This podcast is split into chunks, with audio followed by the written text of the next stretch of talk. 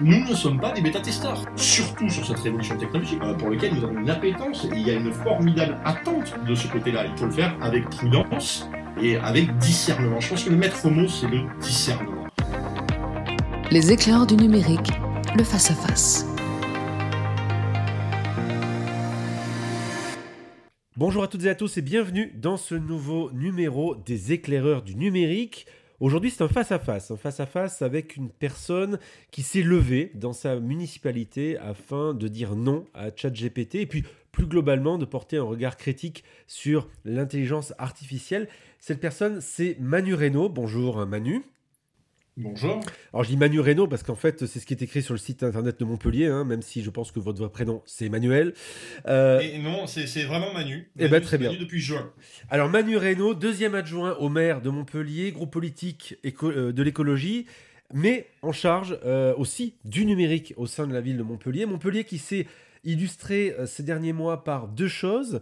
Euh, un premier, on va dire une première euh, volonté de s'opposer à la reconnaissance faciale au moment où les débats font rage à l'Assemblée nationale, notamment sur une question relative à la vidéoprotection et reconnaissance faciale pour les JO 2024.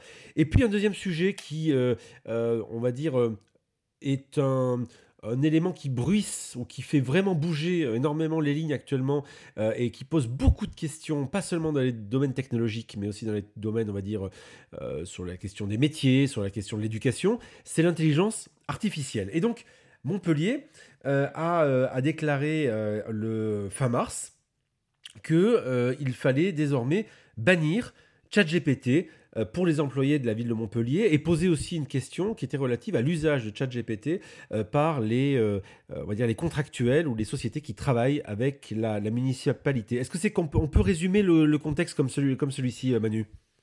Alors on peut, mais disons pour, être plus précis, hein, pour compléter ce que vous venez de dire, en fait l'approche elle est de dire il y a une nouvelle technologie, euh, c'est une révolution, il faut bien le dire, et c'est une révolution ben, auquel on aspire tous d'une façon ou d'une autre. Mais c'est une révolution qu'il faut appréhender. En fait, toute la question, c'est le rapport aux technologies. Moi, il se trouve que je suis relativement technophile et que euh, je fais partie d'un parti politique, euh, des Europe Écologie Les Verts, mais les écologistes en général, qui ont une approche particulière et, par rapport à la technologie qui ne veulent surtout pas la refuser, mais qui, veulent l'appréhender, parce que la technologie, il y a du sens derrière, il y a pourquoi on le fait. Et aujourd'hui, notre approche, c'est de dire euh, non pas de la méfiance, euh, non pas de la défiance, mais de l'accompagnement sur ces technologies. Je vous fais court. En gros, une nouvelle technologie révolutionnaire, il faut d'abord comprendre comment ça marche, on veut la notice et on veut savoir comment ça fonctionne avant de l'intégrer dans des serveurs sur nos serveurs avec nos propres données. Ça pose plein de questions qui sont extrêmement intéressantes, des questions juridiques, sur la propriété des données, le transfert des données, sur la souveraineté, sur la question de la sobriété, sur la question de l'usage de la technologie. on a plein de questions et euh, franchement, il n'y a aucune défiance, aucune méfiance il y a une prudence, une prudence nécessaire parce que dans tout projet, qu'il soit informatique ou pas, eh bien normalement, je, veux dire, je pense pas que ce soit un gros mot, on fait une étude d'impact et on analyse ce qui peut se passer, va se passer avant euh, d'actionner euh, et de presser sur le bouton. Donc voilà, c'est ce qu'on fait. Nous, c'est une attitude de prudence, c'est une attitude où, euh, loin d'être une aversion pour la technologie, au, contraire, c'est une appétence pour la technologie, mais cette appétence, bah, il faut qu'elle soit acceptée et pas subie donc c'est toute la question. Et nous, on préférait, de notre point de vue, après cette réflexion, avoir une approche qui, donne un message, parce que au milieu de tout ce débat qui peut aller très vite tout ça, on dit simplement, il n'y a pas d'urgence. On va comprendre, mais on veut être pionnier, on veut être un modèle dans l'application de ces nouvelles technologies, mais de le faire avec prudence et avec la formation nécessaire pour nos agents, la sécurité pour nos données, et le respect de la loi, notamment le RGPD, et donc pour être raccord au moment où il y a des choses importantes qui se passent. Alors je vous cite, nous ne pouvons garantir que des informations échangées avec la plateforme euh, qui seront protégées contre les éventuelles violations de sécurité, de droit ou de confidentialité. Et on fait souvent appel à des euh, sociétés de consultants comme à des bureaux d'études et on leur donne donc nos données. Donc c'est toute une question autour de la transmission des données en dehors de la collectivité qui, pose question aujourd'hui parce que ChatGPT, oui, bien sûr, société américaine euh, qui peut poser des questions vis-à-vis du RGPD. On a vu les Italiens notamment qui ont la CNIL italienne qui a, euh, qui a demandé d'interdire de manière temporaire ChatGPT aussi. mais il n'y a pas que ça. C'est ces données, comme vous le disiez il y a quelques instants, dans une station de votre cru, euh, elles sont aussi données à des sociétés externes. Euh, donc ça veut dire quoi? L'idée derrière, c'est d'être plus prévenant vis-à-vis de la traçabilité des données qui aujourd'hui sortent de la collectivité de Montpellier? Absolument. Nous, les données, euh, il y a des questions de confidentialité, notamment sur la question des données personnelles. C'est la loi qui le dit et euh, la crédibilité de la collectivité, de l'État et des institutions vis-à-vis des concitoyens, c'est la question de la confiance. Et elle est essentielle quand vous donnez vos données. Donc nous, on prend des mesures de sécurité qui sont aussi un certain nombre de rappels à loi. On a cité les RGPD que beaucoup connaissent aujourd'hui sur la question de la protection des données, qui est une législation européenne mais qui fait suite à une législation française euh, plus connue euh, à travers la CNIL qui, qui, date hein, maintenant de la fin des années 70. Mais il y a vraiment ce côté important juridique des données sur la question de la protection de ces données. Et puis après, derrière, effectivement, il y a la question de la diffusion de ces données. Parce que si vous le mettez sur euh, une IA générative, comme on appelle ça, qui est relativement universelle, dont, on n'a pas beaucoup euh, de données sur euh, où elle a appris, ce qu'elle a appris, les biais, les informations qu'elle peut prendre, les informations qu'elle peut donner, ben, tout ça, ça amène quand même à de la prudence pour savoir comment tout ça fonctionne. Une fois de plus, nous, on veut la notice, on veut les garanties, on veut le cadrage juridique. On le ferait pour n'importe quel projet, une fois de plus. Adoptons les mêmes pratiques qu'on a par ailleurs un nouveau système qui est certes révolutionnaire et qui est formidable, mais qu'il faut appréhender. Il y a aussi un autre point que vous soulignez, vous disiez qu'il y avait une éventuelle distorsion de concurrence, on va dire, puisque vous voudriez, que cette interdiction euh, aille jusqu'à euh, vos prestataires euh, et en leur demandant de ne pas utiliser ChatGPT. comment on contrôle ça? Alors, en, vrai, on ne on peut pas le contrôler techniquement quand c'est des prestataires.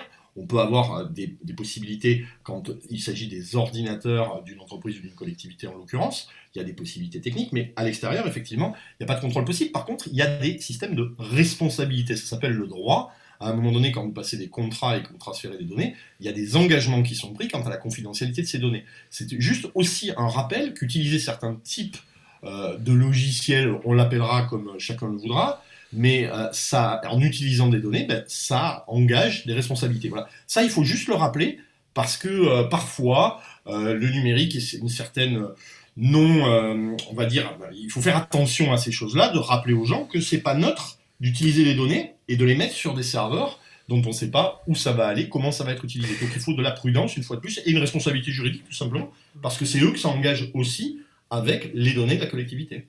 Mais est-ce qu'il a fallu attendre ChatGPT pour se poser ces questions-là? Autrement dit, prenons n'importe quel prestataire qui vous dit qu'il n'utilise pas un Dropbox public, qui vous dit qu'il n'utilise pas Gmail? Et c'est Gmail, on le sait, euh, les éléments de Gmail sont lus et analysés par Google.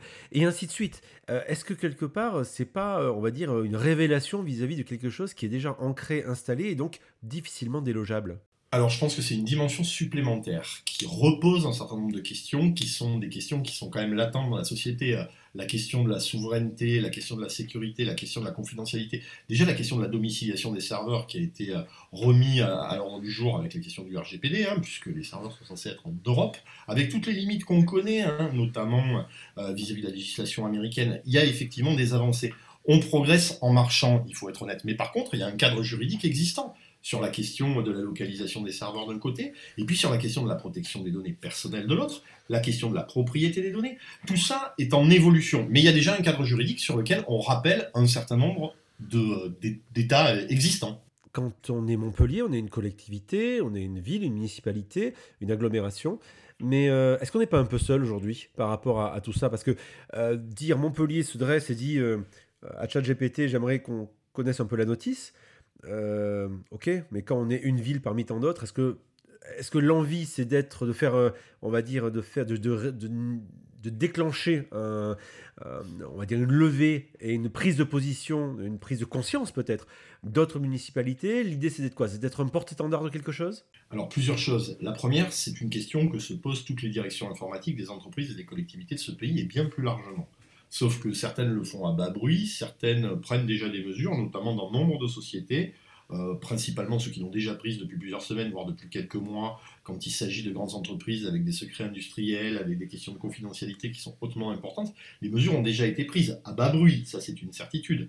Maintenant, dans les collectivités, on a un, un temps un peu un peu de, regard euh, extérieur. Une fois de plus, on est dans la progression d'une technologie. Euh, les discussions et les échanges, ils, vont, euh, ils, se font partout. Aujourd'hui, ça interroge. Donc nous, le fait de l'avoir affiché, euh, c'est justement pour dire les choses clairement que ce débat, il doit avoir lieu de façon plus large, pas collectivité par collectivité, pas entreprise par entreprise, mais c'est un débat qui doit être plus large, qui doit être d'un côté euh, français, qui doit être national et européen, bien évidemment. Vous savez qu'il y a des législations qui sont en cours sur l'IA, sur les choses.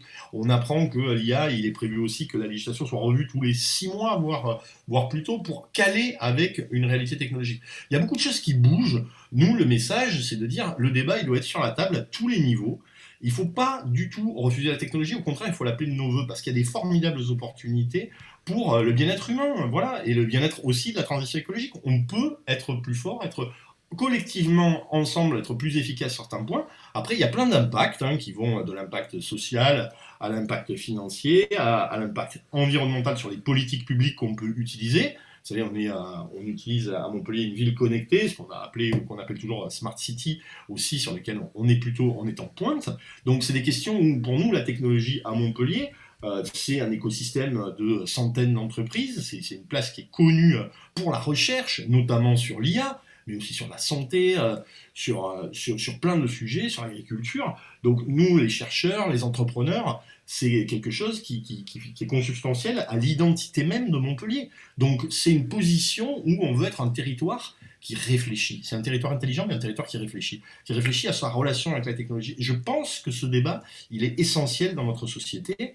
Et alors après, il prendra plein de formes. Il y a des, associations aujourd'hui euh, de professionnels, il y a euh, tout un tas de, gens, de chercheurs, d'entreprises aussi, qui cherchent vers quoi on va. Et puis il y a une législation européenne en, devenir, euh, sur lequel il faut euh, évidemment euh, participer à la, création de comment on fait, à quoi ça sert, pourquoi c'est faire. Une fois de plus, il faut toujours penser qu'à la technologie, il faut savoir quel est le sens des choses et pourquoi on le fait. Je crois qu'il ne faut pas être béat devant la technologie, il faut trouver le sens de ce pourquoi on le fait. Et c'est ça l'essentiel, et c'est ça l'élément de réflexion. Et oui, Montpellier, c'est une ville de technophiles oui, pour le coup, avec une forte appétence pour la technologie. Et c'est bien parce que nous, nous avons une forte appétence pour la technologie que nous prenons des dispositions pour que cette technologie, elle aille dans le sens commun et le, le bien-être de tous. Quand on a vu apparaître euh, cette prise de position de la ville euh, fin mars, euh, certains sur les réseaux sociaux vous ont alpagué en disant mais est-ce que c'est pas un coup de pub quelque part? Parce que qu'est-ce qu'on peut faire face justement à la technologie et qu'est-ce que le politique peut faire? Aujourd'hui, ce qu'on... alors d'abord, est-ce que c'était un coup de pub quelque part? Ou est-ce que c'était une volonté de, d'essayer de montrer, euh, d'utiliser ce, on va dire ce, ce sujet qui est très à la mode actuellement pour euh, donner un écho plus large? Alors deux choses, l'action politique, euh, elle est toujours considérée comme un coup de pub, parfois quand euh, elle est bien, bah, quand c'était le moment pour le faire, et quand ça suscite un débat, bah, je trouve que c'est plutôt une bonne chose. Donc chacun peut l'interpréter comme il veut. Je, crois que d'abord, avant tout, c'était la promotion d'une mesure que nous prenions et que nous voulions faire connaître dans le cadre d'un débat qui doit avoir. Après, c'est une question de temporalité. Moi, je pense qu'on est dans la bonne temporalité pour poser des sujets, et puis pour nous, pour dire les choses telles qu'elles sont. Hein. C'est-à-dire qu'à un moment donné, nous, on est face à des événements, c'est pas ChatGPT en lui-même, et les choses sont très claires, nous, les mesures qu'on prend, c'est par rapport à une solution logicielle qui va être implémentée par la société Microsoft avec laquelle nous sommes en contrat, dans le cadre d'une solution qui s'appelle Office 365, qui est la solution euh, suite bureautique Visio Co de Microsoft et que nous, dont nous disposons à la métropole. Et Microsoft a fait des annonces en disant qu'ils allaient implémenter des solutions de type IA générative et de type euh, GPT sur ce dispositif. On n'en connaît pas, on les a interrogés, pour l'instant c'est assez flou sur ce qui va se passer,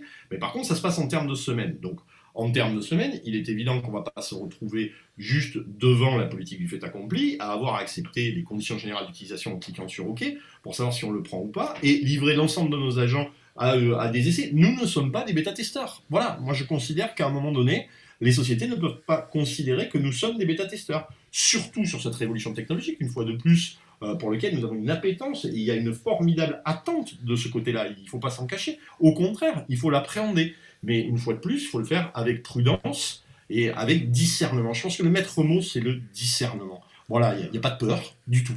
Il y a euh, juste de la volonté de discernement parce que justement, il faut se réapproprier ces technologies. On le ferait pour n'importe quelle thématique, sur n'importe quelle politique publique.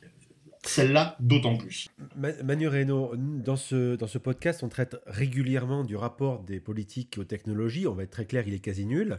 Euh, ou tout au moins la compréhension est, quasi nulle.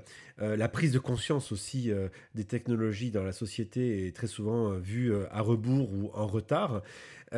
Est-ce que vous partagez d'abord ce, point de vue? Autrement dit, est-ce que vous avez la sensation que le monde politique aujourd'hui est, est, au fait de ce qui se passe? Ou bien un peu à la remorque et, que justement il y a de vrais changements au-delà des éléments technologiques véritablement sociétaux euh, est-ce que vous pensez que vous appelez de vos, voeux aussi, justement, à peut-être une prise de conscience euh, peut-être plus large euh, du monde politique vis-à-vis de ces changements-là et qu'aujourd'hui ça reste trop timoré? Moi, je pense que c'est essentiel, cette prise de conscience. Elle est progressive et elle existe. il y a deux mandats pour ce qui concerne les collectivités comme les municipales. Il n'y avait pas d'adjoint ou de vice-président, que ce soit les métropoles, que ce soit les régions, que ce soit les départements. Il n'y avait pas de vice-président au numérique. Maintenant, il y en a. Maintenant, il y en a de plus en plus et ils travaillent. Néanmoins, effectivement, selon les collectivités, selon l'appétence des uns et des autres et des exécutifs, elle est plus ou moins, le curseur est plus ou moins Moi, j'ai la chance, avec le président Michael Delafosse, qui est président de la métropole de Montpellier et maire de Montpellier, euh, d'être deuxième adjoint et d'être délégué au numérique. C'est pour vous dire l'importance qui est, euh, qui, est, euh, qui est portée sur cette question-là. Mais oui, il faut bien le reconnaître, c'est pas la solution qui est généralisée. Et en général, on attend de voir ce qui se passe dans la technologie, on légifère après. Là, la proposition, c'est de dire, voilà, on a à peu près une ligne grossière, certes, mais de ce qui pourrait se passer, ben, anticipons-le. on, sait faire pour d'autres choses. Donc à un moment donné, ben, quand on a des sujets à poser, posons-nous des bonnes questions. Faisons-le, et c'est ce qu'on fait, puisque euh, on va rencontrer, euh, Michael Delafosse, le président euh, de la métropole, va rencontrer un certain nombre d'experts montpelliérains, mais qui sont de renommée nationale et internationale, sur ces sujets pour appréhender la question, parce qu'il y a vraiment une question d'appréhension. Elle monte, elle progresse. Il y a encore un cap à passer. Bon, à Montpellier, ce qu'on veut bien dire, c'est que le numérique, il fait plus que partie de nos vies. Il y a de la politique dans le numérique. Et ça doit être traité comme un sujet politique. Pas un sujet au sens partisan, euh, euh, dans, dans, le sens. C'est un sujet hautement politique parce qu'il emporte des choix de vie. Des choix de vie, des choix de société. Et des choix de société, ça se traite effectivement par les outils qui existent aujourd'hui, par la démocratie, parce qu'on est dans une société démocratique et qu'il faut qu'elle soit consenti, comprise et consentie la technologie, et pas subie. Et c'est ça toute la différence. Et moi, je fais partie des gens qui pensent que le numérique, c'est hautement politique. Et que c'est tellement politique que ça nécessite du débat, de la compréhension et des choix fondamentaux, qui soient économiques, qui soient juridiques, qui soient sociaux, qui soient environnementaux. À tous les niveaux, on a besoin de faire des choix parce que ça impacte nos vies. Voilà, on ne se pose pas la question pour des politiques publiques habituelles parce qu'elles existent depuis des dizaines ou des centaines d'années. Il y a une politique des déchets, il doit y avoir plus qu'une politique du numérique parce qu'elle impacte toutes les autres politiques. Et elle impacte un, maillon essentiel dont on est loin d'avoir fait le tour, qui est notamment la question de démocratie. Aujourd'hui, il y a un abysse, si vous voulez, entre une élection tous les cinq ans et la possibilité pour tout, euh, tout un chacun d'être sur les réseaux sociaux et de commenter tout et n'importe quoi d'ailleurs, mais tout surtout, euh, tous les jours sur les réseaux sociaux. Voilà. Entre cet abîme de on peut participer à tout dans un monde qui n'est pas virtuel, le monde numérique c'est pas virtuel, c'est réel, pour le coup, c'est la relation avec les gens, et des élections tous les cinq ans, ben, il y a un juste milieu qu'il faut arriver à trouver, et pour l'instant, ben, on l'a pas trouvé. Et donc, il y, a, un abysse entre les deux, et là-dessus, on a des gros progrès à faire, parce qu'on ne peut pas considérer que la société, elle va continuer avec ces élections tous les 5, 6 euh, ans, ça dépend des élections en France, 4 ans aux États-Unis, et ainsi de suite, quand on est dans une société démocratique, et puis que pendant ce temps, le monde va, va évoluer, lui, de son côté. Vous savez, des, révolutions technologiques dans Internet, pas de ce niveau-là, mais beaucoup moins importantes, qui ont impacté les politiques publiques. Je, vous en ai un, Airbnb. Airbnb, on a mis des années avant de légiférer, avant que ça... Et on a attendu que c'est un impact sur le logement. Il y a des villes qui l'ont interdit pour le coup d'ailleurs. Hein. Il y en a des villes qui l'ont régulé. En France, on l'a régulé. Par exemple, à Montpellier, Airbnb nous paye un droit qui, euh, en termes de ressources, nous rapporte un million d'euros par an parce qu'on est une ville qui accueille beaucoup. Et, euh, mais ça impacte aussi les logements sur le type de location qu'il fait. C'est régulé, réglementé. Voilà, tout ça arrive après que ça se soit fait de soi-même. Mais voilà. Donc nous, la, la vraie volonté, c'est de dire quand on voit des solutions qui, qui, arrivent, eh bien, il faut travailler ensemble à mieux les comprendre, à mieux les appréhender, et vis-à-vis aussi de nos concitoyens, parce qu'une fois de plus, nous, en tant qu'élus locaux, mais aussi en tant que euh, responsables vis-à-vis des gens qui nous élisent, ils attendent une certaine protection. Vous savez, quand il y a, y a, une crise majeure en termes, nous, chez nous, on a souvent des épisodes Sevenol, ben, on a des cellules de crise qui les gèrent. Ben, ils attendent aussi une protection par rapport à ça. Et c'est normal qu'on puisse avoir, faire œuvre de pédagogie sur ce type de technologie qui interrogent, qui font peur pour certaines, mais il faut faire en sorte qu'elles ne fassent pas peur et mieux les appréhender. Pour conclure, euh, vous avez cité tout à l'heure la société Microsoft, donc qui fait partie de ce qu'on appelle les GAFAM, hein, donc un ensemble de sociétés, Google, Amazon, euh, Facebook, Meta, Apple et donc Microsoft, euh, qui sont les barons, on va dire, du numérique mondial. on dit souvent que l'Europe d'ailleurs est une colonie numérique aujourd'hui, puisqu'elle n'a pas, malgré les nombreuses startups, notamment à Montpellier, qui sont présentes, on n'arrive pas à avoir la force de frappe de ces sociétés-là.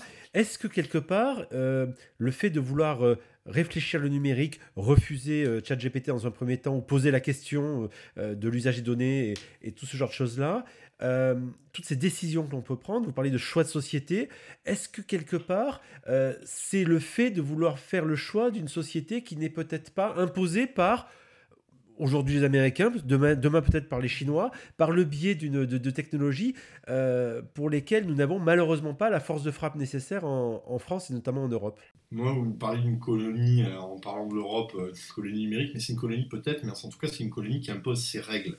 On l'a vu récemment sur justement la question du RGPD, hein, qui finalement a impulsé aussi tous ces GAFAM à obliger à respecter nos règles. C'est un peu la question que pose l'Italie quand elle, elle, fait sa préconisation, puisque c'est la, CNIL italienne hein, qui a fait les préconisations concernant l'usage de ces technologies, elle interroge, oui, on a nos capacités à réguler. La capacité de l'Europe, elle, est forte sur sa, capacité à réguler. Euh, et il y a des initiatives qui sont faites aussi dans l'investissement, évidemment dans la recherche, c'est une évidence, dans la recherche et dans l'économie, pour le coup. Donc on a cette chance, cette capacité à réguler cette capacité aussi à réfléchir, à penser. La législation européenne qui est en train d'être mise en place sur l'IA, elle est pensée euh, depuis plusieurs années, elle, va s'adapter et elle, elle va permettre d'avancer sur ces questions. Mais le facteur de régulation, le facteur politique, qui parfois est peu visible, mais il est très existant en Europe et il est essentiel. Manu Reynaud, dernière question là-dessus. Est-ce que vous allez revenir sur votre décision, ou tout au moins, quels sont les éléments concrets et on va dire, les, euh, les éléments qui vous permettront de vous dire, on enlève, on lève le moratoire que l'on pose sur les technologies d'intelligence euh, artificielle générative au sein de, de, la, de collectivité au sens large de Montpellier. Euh, c'est quoi les garanties que vous attendez? Et Nous, c'est d'avoir une étude d'impact et une étude comme on le fait sur tout logiciel. Il n'y a pas de souci par rapport à ça. C'est de savoir qu'est-ce que ça nous engage juridiquement, quels sont les bénéfices, coûts, avantages c'est des, techniques habituelles hein, pour euh, savoir de quoi on en retourne. Et effectivement, il y, a beaucoup à attendre maintenant, euh, voilà, sur la sécurité, sur euh, le côté juridique. On va, dans le cadre de l'offre qui va nous être faite dans les prochaines semaines, qui arrive par Microsoft d'intégration de cette partie logicielle dans Microsoft 365, dans la suite bureautique, eh bien, on va étudier la question de la façon dont on a fait la même chose. Il y a aussi des alternatives hein, qu'on peut implémenter sur nos propres serveurs. Euh, il y a beaucoup de choses, il y a beaucoup de solutions, il n'y en a pas qu'une. En tout cas, nous, euh, le message, c'est euh, oui, mais ça ne sera pas subi. Et ça veut être réfléchi et surtout partagé. Parce que la technologie, ça doit être accepté et pas subi. Et c'est ça le message. Mais toujours avec cette appétence pour la technologie et cette formidable attente au travers d'une révolution qu'il faut appréhender et qu'il faut accompagner.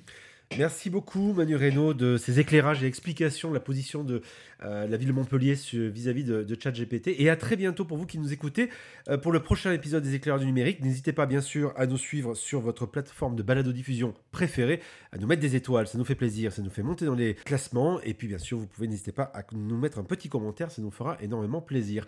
À très vite Les éclairages du numérique un podcast de Bertrand Lenôtre, Damien Douany et Fabrice Epelboin. Vous avez aimé ce podcast? Retrouvez-nous sur leséclaireursdunumérique.fr.